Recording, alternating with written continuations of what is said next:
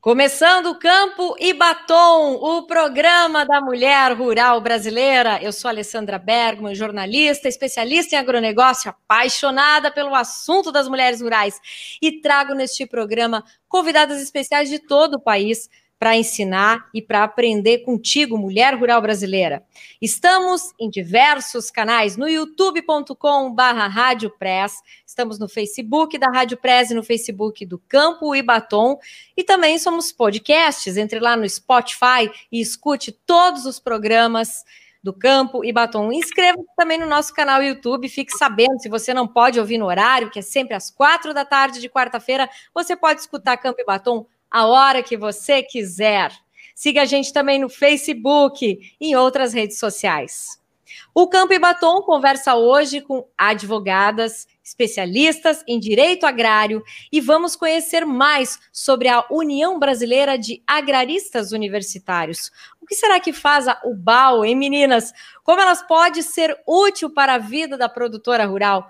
Para saber tudo isso, eu recebo convidadas. Naire Rei, presidente da Comissão de Assuntos Fundiários da UBAL no Pará. Bem-vindo ao Campo e Batom, Naire. Obrigada, Alessandra. Boa tarde a todos aí que estão nos assistindo e nos ouvindo. Quero apresentar também a presidente da Comissão Nacional das Mulheres Agraristas de UBAL, Roberta Melo. Bem-vinda ao programa Campo e Batom, Roberta. Eu que agradeço o convite, Alessandra. É um prazer para nós estarmos aqui falando da nossa comissão da UBAL.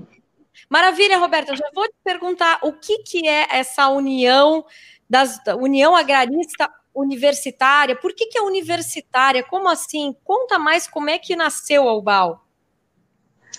A União Brasileira dos Agraristas Universitários é uma instituição com sede em Porto Alegre, ela é uma instituição sem fins lucrativos. Ela foi fundada pelo Dr. Darcísio Betti e pelo professor Albenir Cherubini.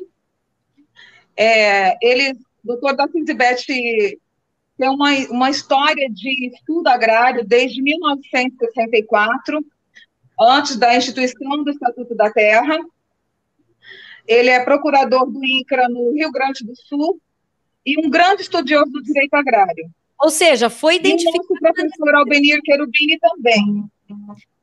Foi e eles fundaram a instituição com um, um motivadamente é, desejando a, que o, a inclusão do direito agrário fosse inserido nas universidades, porque é um, um ramo do direito que é facultativo nas universidades. Hoje, então, assim, eles têm forças para que a inclusão você está me escutando, Roberto? Você está me escutando, Roberto? Tá dando um delayzinho. Quando eu vou te interromper com algumas perguntas, tá? Que são, inclusive, perguntas próprias participantes aqui do programa. Inclusive, se você quer fazer suas perguntas sobre o BAL, entra lá no nosso canal agora e começa a fazer já suas perguntas. Olha só, é, foi, foi identificada uma necessidade porque é um, é um direito específico já e que necessário para o produtor rural, certo? Eu não te ouvi bem. Oi, Roberta, acho que a sua internet está um pouquinho, um pouquinho ruim. A, o, a UBAL, ela tem uma. Um, qual é o propósito dessa, dessa entidade? Qual é a finalidade dela?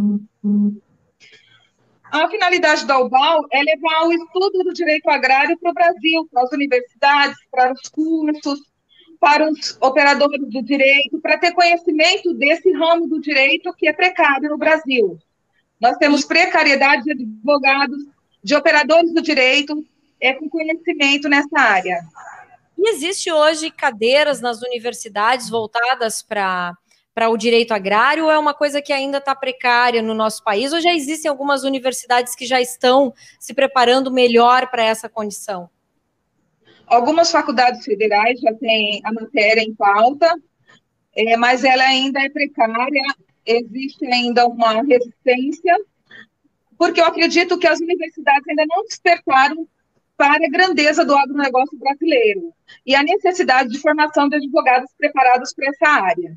Que bom que a UBAL está mostrando sua voz e fazendo com que isso de fato aconteça, que seja feita uma proposta de introdução desse tema dentro da universidade, que é uma coisa muito importante.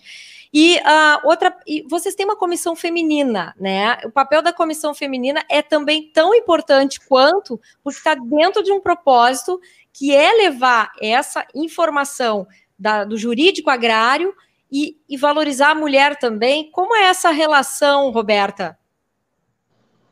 Olha, a criação da Comissão Nacional das Mulheres Agraristas, ela se deu por um evento que eu fui do, de Mulheres do Agro em São Paulo, no Transamérica.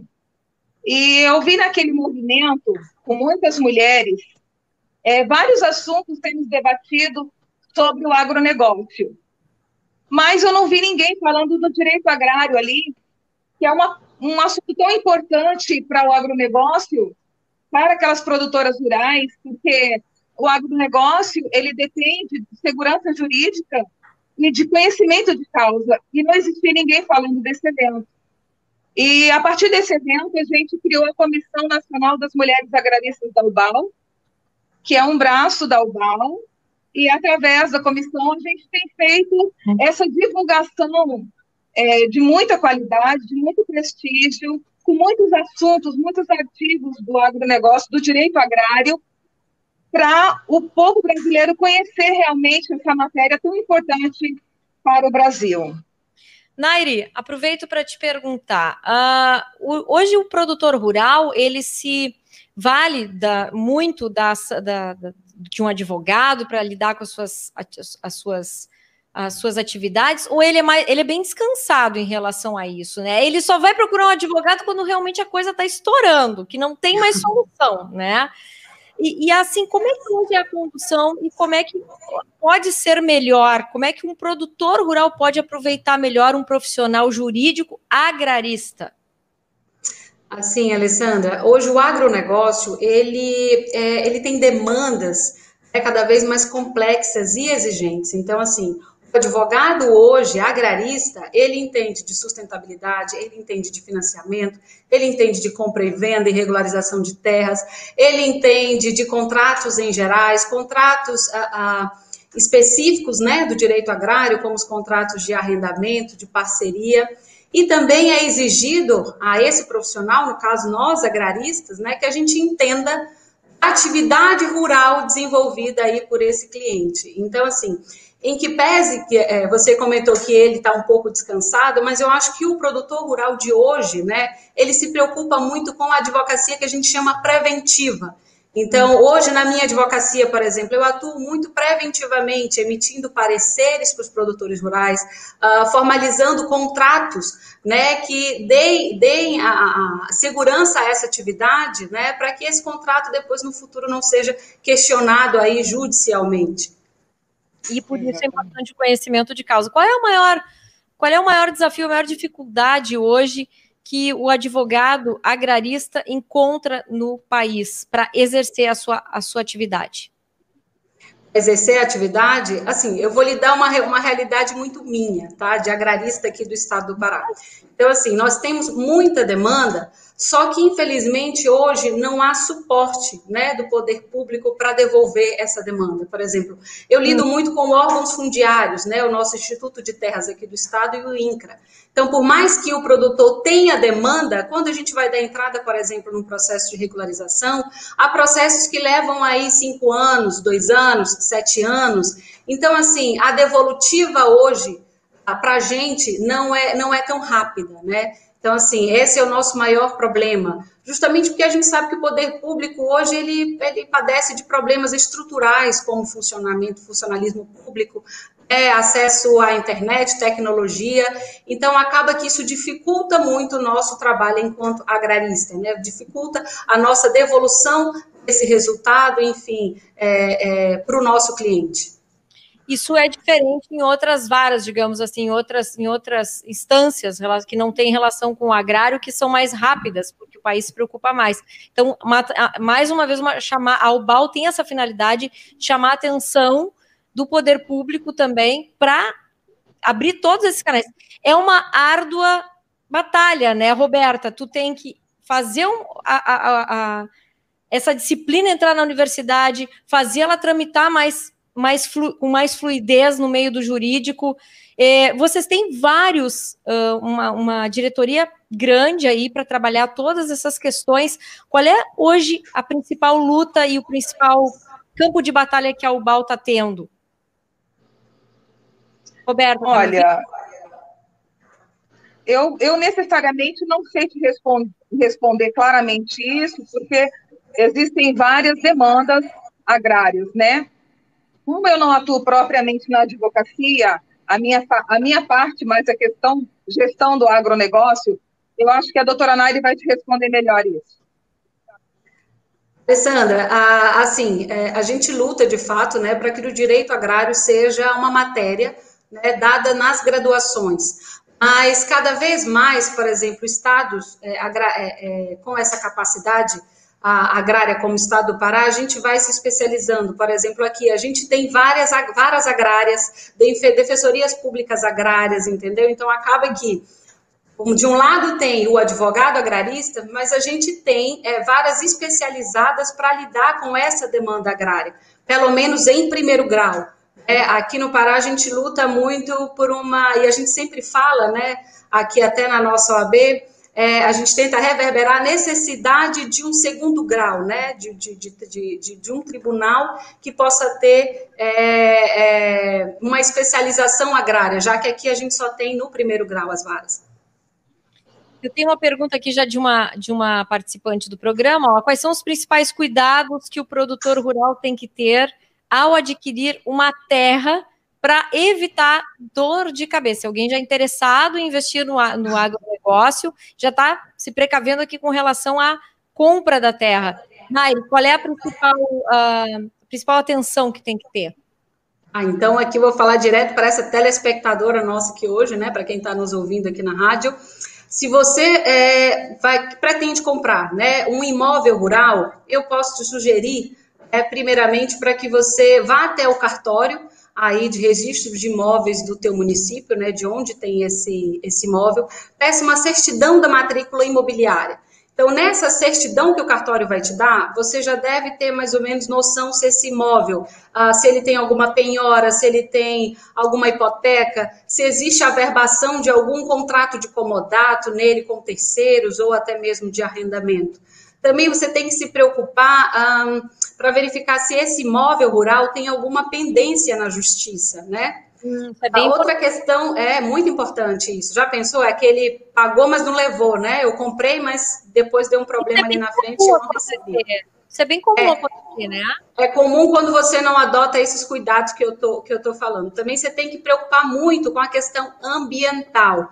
Né? Você tem que se preocupar se nesse seu imóvel rural a área de preservação permanente e a área de reserva legal, se ela está regularizada. Porque imagine, você compra um imóvel pensando que você pode produzir nele, plantar em 100 hectares, mas depois no futuro você vai ser surpreendido com a necessidade de recomposição aí dessa vegetação e o que era, por exemplo, 100 hectares para produzir, você vai ter aí só 80, 80 hectares para produzir, né? Além de, de documentos básicos, como, por exemplo, o cadastro ambiental rural, se esse cadastro está ativo ou se está pendente, o georreferenciamento, se esse imóvel foi georreferenciado, se esse georreferenciamento foi certificado no CIGEF. Uh, você também tem que se preocupar, e muito, produtora, com a questão envolvendo uh, multas e embargos dos órgãos ambientais, né?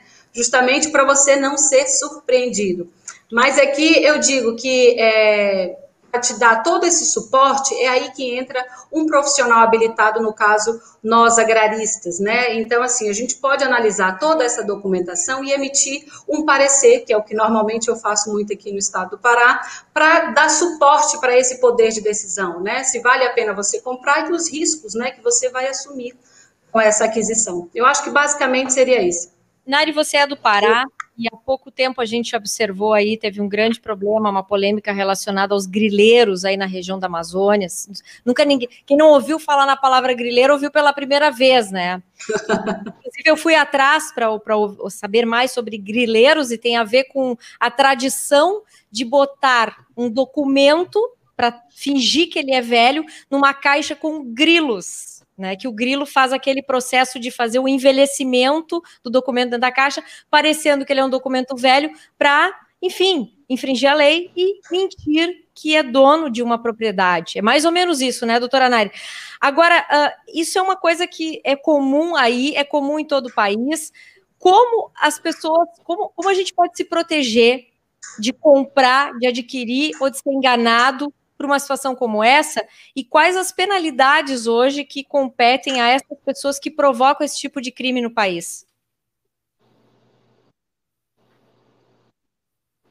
Oi, Nairi, nossa internet será que, será que caiu? Acho que sim, Roberta. Enquanto a Nairi não volta aí, você está me ouvindo bem? Vamos falar sobre. Estou ouvindo. Vamos falar um pouquinho sobre um evento que vocês vão estar planejando, estão planejando fazer em seguidinha agora, semana que vem, né? Vai ser o primeiro evento que vai envolver a União Brasileira de Agraristas Universitários voltado para mulheres. Que novidades vamos ter nesses event nesse evento aí, Roberta? Nossa, esse evento é o nosso primeiro encontro de mulheres agraristas da UBAL. O objetivo dele é fazer a Comissão das Mulheres Agraristas e a UBAL ser conhecida a nível nacional, né? Porque a instituição ela existe desde 2014, mas a comissão especificamente há um ano. Há um ano, e essa comissão tem tem desenvolvido esse trabalho bonito, né, no Instagram com muita informação agrarista. Vocês e a gente para informar por enquanto. Sim, a gente está está promovendo, trazendo essas pessoas para o evento, Alessandra, ele vai ser bem eclético, ele não vai falar só de direito agrário, ele vai falar de outros ramos do agrarismo, para que as pessoas entendam que o direito agrário, o agronegócio, eles fazem uma junção, né, de vários assuntos correlatos que estão é, que precisam, que têm necessidade de, do judiciário, do direito agrário, do agronegócio, do agrarismo numa fusão. Então, Conta, vai ser bem interessante. Conta um pouquinho mais sobre a programação, quem é que vai estar presente, quem pode participar, como vai ser? Vai ser, vai ser um evento híbrido, vai ser com algumas agraristas, né, na Sociedade Rural Brasileira, no dia 7 de dezembro, uhum. às 14 horas, com a presença da Treca Vendramini, presidente da Sociedade Rural. Teca vai estar presente. Com claro. José Eustáquio, presidente. Ele é chefe do, do executivo do MAPA. Uhum. Ele é chefe do, dos projetos executivos do MAPA. E então, também a doutor Darcísio Best, que é o presidente da UBAL. Ele vai falar sobre a importância do direito agrário com a agricultura. Vai estar o Tejão Megido, ele vai falar um assunto muito importante, que está muito eminente nesse, nesse, nesse tempo de polarização no Brasil. E a, doutora Grace, a deputada Grace, vai falar sobre a importância da mulher na política. Então, será assim, é, um, é uma, uma mescla de assuntos bem eclético, mas todos bem interessantes para o agrarismo. Que bacana. Isso é importante, essa iniciativa já de começar a afirmar a posição dentro desse processo e com certeza isso vai gerar frutos bem importantes. Doutora Nari, está me ouvindo agora? Tô, peço desculpas, Alessandra, caiu aqui a internet, eu estou pelo celular. Esse é o programa Campo e Batom, sempre no improviso, caindo, o pessoal está no interior, Pará, outra está em São Paulo, Porto Alegre, é assim que é, doutora Nari. Mas eu estava lhe perguntando, a senhora é do Pará, e tivemos aí toda essa questão dos grileiros, eu queria que a senhora falasse um pouquinho desse cenário, mostrasse o, que punição hoje tem esse tipo de crime, e, e o que está sendo a, a, organizado para punir como é que ficou essa resolução toda para punir mais esse tipo de, de crime e de pessoa que infringe, né, de forma muito séria uh, e corrompe aí todo o processo de, de, de, tramitação legal de ter, um, de ter uma terra no Brasil.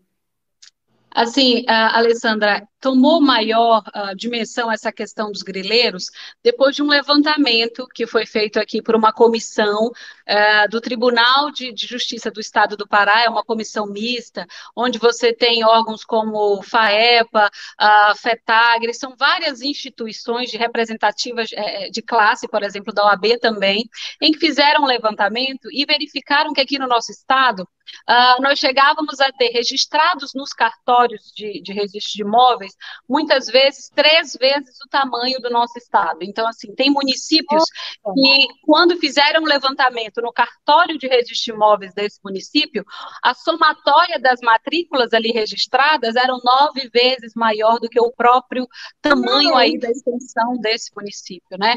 Então, assim, em razão desse estudo, uh, foi provocado o CNJ, né? Então, CNJ resolveu uh, atender esse pedido né, de cancelamento administrativo das matrículas imobiliárias aqui do nosso estado. Então, nós tivemos aí milhares de matrículas imobiliárias canceladas. Então, partindo do pressuposto de que era mais fácil, né, é, a gente cancelar tudo, né? O, o, o, acharam bem mais fácil cancelar tudo, e aí o produtor rural poderia, no seu caso, pedir o que a gente chama de requalificação da matrícula e depois o desbloqueio na vara agrária. Então, assim, hoje, o produtor rural, né, que tem, porventura, uma matrícula que foi é, objeto desse cancelamento administrativo, tem que primeiro consultar o órgão fundiário aqui do nosso estado, né, para que o órgão fundiário diga se essa matrícula de fato é uma matrícula boa ou ruim. Eu confesso que nessas análises, às vezes, que a gente faz para subsidiar um produtor rural na aquisição de imóvel, às vezes eu acho até cinco cadeias sucessórias diferentes. Então, imaginem, é como se eu tivesse uma fazenda, né, em nome da Naire, e aí eu vendi para a Alessandra e a Alessandra vendeu para Roberta.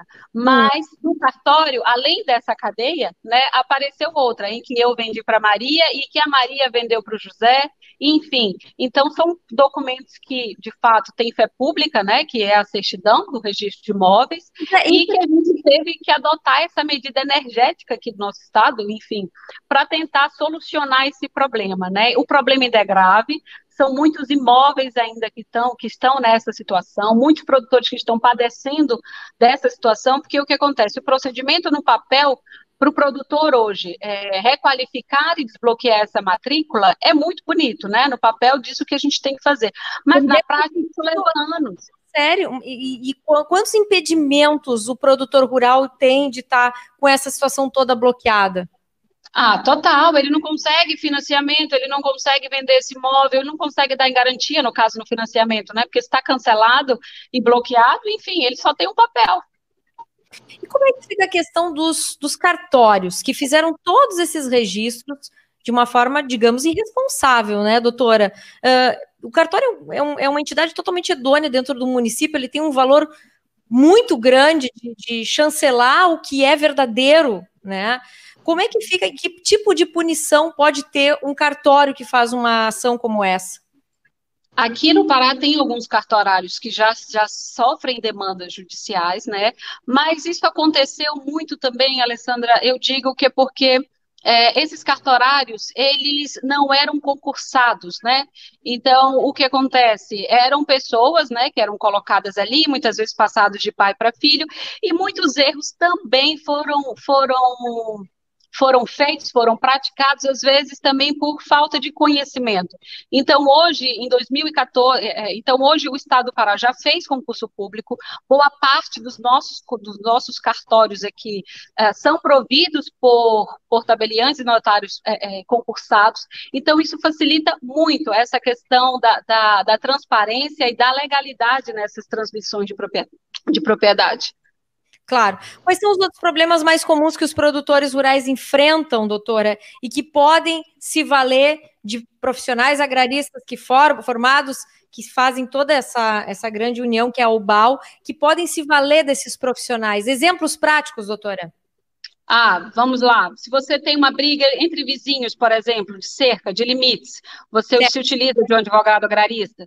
Se, por exemplo, o seu imóvel rural foi invadido, né? Você contrata um advogado para que ele entre aí, por exemplo, com uma reintegração de posse.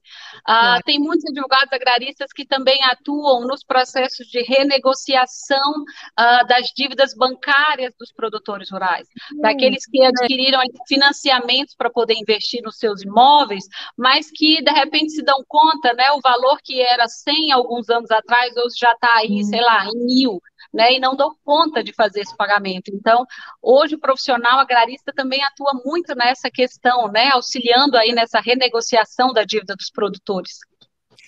Uh, participante aqui que não quer ser identificada pergunta: tem diferença de preço contratar um advogado agrarista para um não agrarista?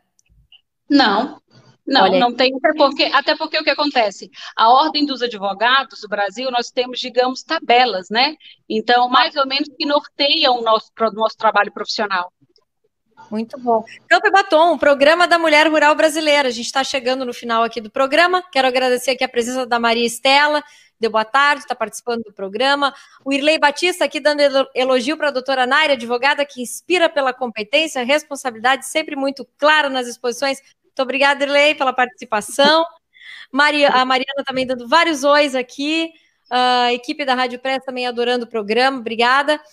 Uh, doutora Roberta, quem quer participar desse evento para conhecer um pouco mais da UBAL, se inteirar mais, fazer parte da UBAL, como faz para fazer parte?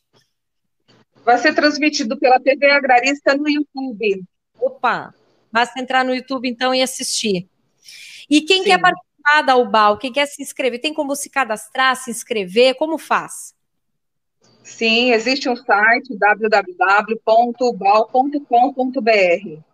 Entra lá e manda uma. A gente hoje tem uma, uma certa, uma certa forma diferente de, de aceitar os agraristas que queiram se integrar, mandando uma cartinha para o e-mail do presidente da UBAL e o vice-presidente, dizendo porque quer participar da, da UBAL, que parte do agrarismo ele tem interesse para poder integrar a UBAL, e se for mulher, a mesma coisa, para poder integrar a Comissão das Mulheres Agraristas da UBAL. Maravilha, ó, já vou me inscrever então. Vamos... Não, Roberto, Legal, a gente está braços abertos, viu? As mulheres advogadas agraristas, vamos lá, vamos descer do salto, vamos para a realidade do campo, vamos conhecer o produtor rural, o que ele trabalha, e é um campo maravilhoso, super dinâmico. Muito bom, ótimo. Meninas, maravilhoso programa. Algum recadinho a mais, doutora Roberta? Recadinho final para quem está nos ouvindo. Eu quero fortalecer o convite aí, a fala da Nairi, em relação às advogadas que queiram integrar a Comissão das Mulheres Agraristas da UBAL, mulheres que queiram unir força conosco, ser voz da mulher do agrarismo no Brasil, ter uma representatividade forte a nível governamental também, para que a nossa voz chegue lá, para fortalecer o agronegócio com segurança jurídica, né? Nós precisamos melhorar muito em segurança jurídica para fortalecer o nosso agronegócio. O nosso agronegócio é promissor, ele está crescendo muito e cada dia mais nós precisamos desenvolver mais para termos segurança jurídica. Para quê? Para que nosso país realmente seja o que ele merece ser. Um país protegido, um país que produz, um país que entrega para o Brasil para o mundo alimento e de qualidade com segurança jurídica. Então, fica aqui o convite, entre no nosso Instagram, é, CN, é, o BAL, e lá tem todos os artigos de vários agraristas, vários assuntos. São mulheres excepcionais que atuam nessa comissão, escritoras de livros, mulheres que escrevem artigos para revista. Nós já integramos três revistas este ano. Nós somos colunistas da revista Destaque, da revista Empreendedora e a outra, Naire? Tem mais é, uma. A do Destaque Empreendedora. Ó, eu ainda não escrevi para essa. Tá, tá Rural, não sei o quê. A lavoura. A lavoura. E tá a lavoura, é isso?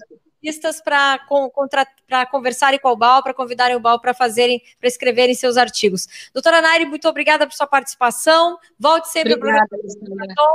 Doutora Roberta, sucesso aí nesse grande evento que vai acontecer em São Paulo e desejo felicidades a vocês que voltem sempre aqui para trazer boas notícias e esclarecer e trazer informações para as mulheres rurais do Brasil inteira.